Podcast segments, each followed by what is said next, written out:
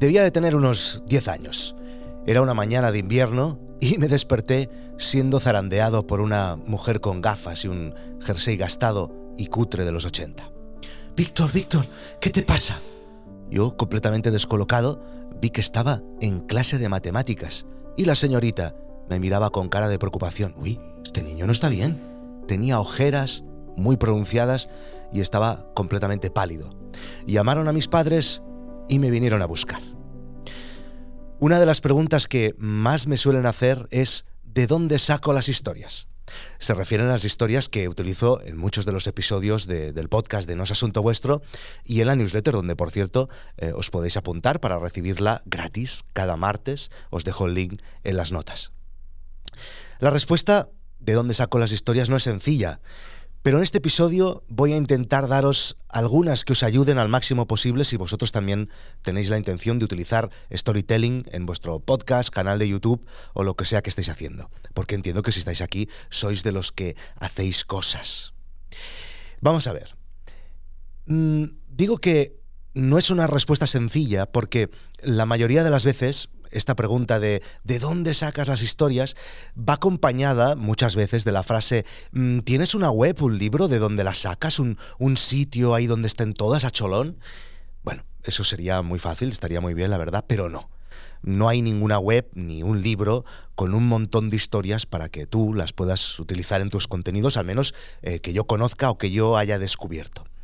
Y además, si existiera, sería de poca utilidad. La principal gracia de las historias es que se adapten a lo que quieres explicar. La historia es únicamente un recurso para que tu mensaje entre mejor a la audiencia, para que lo que explicas mm, sea recordado.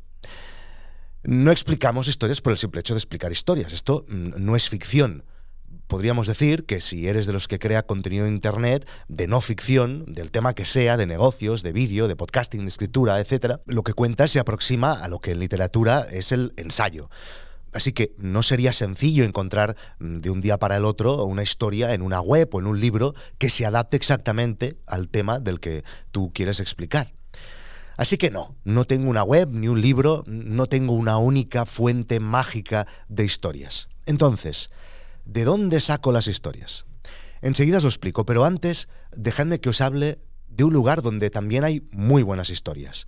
Nudistainvestor.com, que patrocina este episodio, es una membresía con contenido para ayudarte a alcanzar la libertad financiera. Si te suscribes, recibirás un montón de contenidos de mucho valor, emails, vídeos sobre negocios, inversión, sobre tomar el control de tu dinero y sobre porno financiero. Si entráis en el link que os dejo en la descripción, Nudista Investor os regala un resumen que yo he leído de uno de los libros más demoledores que se ha escrito jamás sobre negocios y sobre inversiones, The Almanac of Naval Ravikant. No os arrepentiréis. ¿De dónde sacar historias? En primer lugar, y seguramente la fuente más importante y también la más obvia, es haber vivido. Tengo la suerte de haber vivido muchas experiencias desde muy pronto. Gracias también a la manera de ver las cosas de mis padres. Yo, por ejemplo, a los 14 años ya me fui solo a vivir unos meses a Londres. Y desde entonces no he parado de viajar, solo o con amigos, y he estado mal me está decirlo, pero casi medio mundo y he vivido mil experiencias, por trabajo y por placer. Muchas de las historias que explico en mis contenidos, ya lo sabéis si, si habéis escuchado algunos de mis podcasts, son historias de mis viajes o de lo que he ido haciendo en mi vida. Evidentemente, tienes más historias si sales de casa que si te quedas delante de la tele en el sofá, aunque eso también es bueno para las historias. Luego, luego llegaré a ello. La segunda, haber leído. Y eso, aunque no lo parezca, tiene relación con el día que me desperté zarandeado por la profesora del jersey gastado. Los libros mm, siempre me han interesado desde muy pequeño y mm, si quieres explicar historias, pues es que no hay nada mejor como empaparte de los libros. Mi padre tenía, tiene una gran biblioteca en casa y tengo el recuerdo de entrar en su despacho, de pasearme con él siguiendo el borde de alguna de las estanterías y que me señalara con el dedo el lomo de algún libro y me dijera, este. Y yo lo cogía tremendamente entusiasmado y corría a mi habitación sin tener ni idea de qué acababa de capturar ni de qué sorpresa me iba a encontrar. Buenísima, seguro, porque me lo había recomendado mi padre y la experiencia me decía que me recomendaba buenas cosas. Así que nunca dejar de leer. la mejor manera de explicar historias es que dejar que otros te las expliquen a ti antes. Luego, en mi caso, tengo otra ventaja que es muy clara. Soy el fundador de Guide Dog, una plataforma de cine documental en streaming, y cada día subimos una nueva película y todas ellas cuentan historias increíbles. Cada semana estoy en contacto con mm, decenas de productores y de directores que saben explicar muy bien las historias. Así que pues en muchos casos, en mi trabajo, como que pasan tantas historias por delante en este aspecto, pues también es una fuente buena de inspiración para lo que yo luego acabo haciendo aquí. Y a veces oímos gente que nos dice, si quieres hacer cosas en Internet, olvida las noches de Netflix. Entiendo porque lo dicen y tienen razón. Eh, llevar a cabo un proyecto en Internet y si además es un side project, pues aún más te obligará a ocupar pues, tus horas libres para intentar tirarlo hacia adelante. No es fácil. Y yo muchas noches, y esto os lo digo de verdad, me veo delante de la vicisitud de, hostia, ahora deberían ponerme delante del ordenador porque hay algo que durante el día no me ha dado tiempo de acabar pero aunque seguramente no debería, me obligo a desconectar y ver algo en la tele. La gente más creativa está en el cine y en la televisión porque es donde hay más pasta. Entonces están ahí.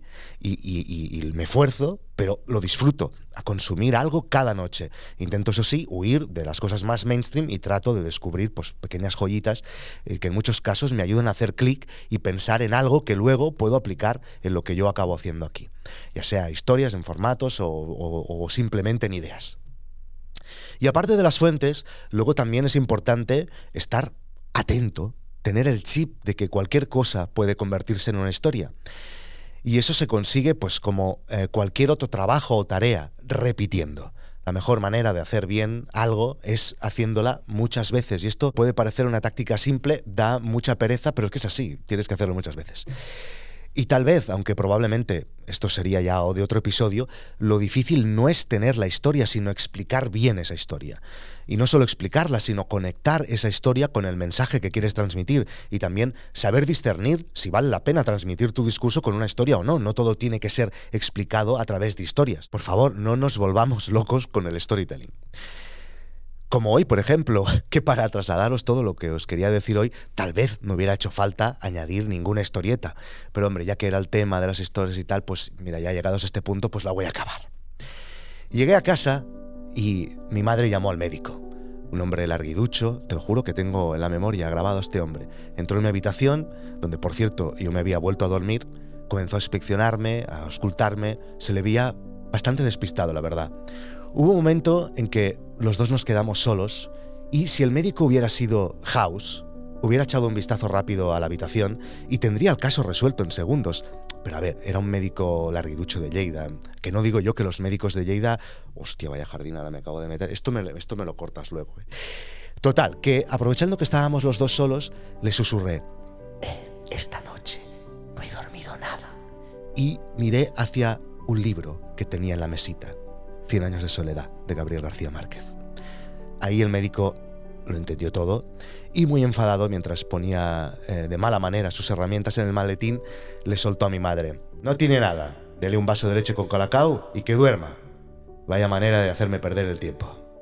Y antes de cerrar la puerta, suspiró, me acordaré toda la vida, y dijo, bueno, al menos tengo otra historia. Si queréis escuchar experiencias y las historias de gente increíble que está haciendo proyectos en Internet, uniros a nosotros en nosasuntovuestro.com. Nos vemos en Internet. Chao.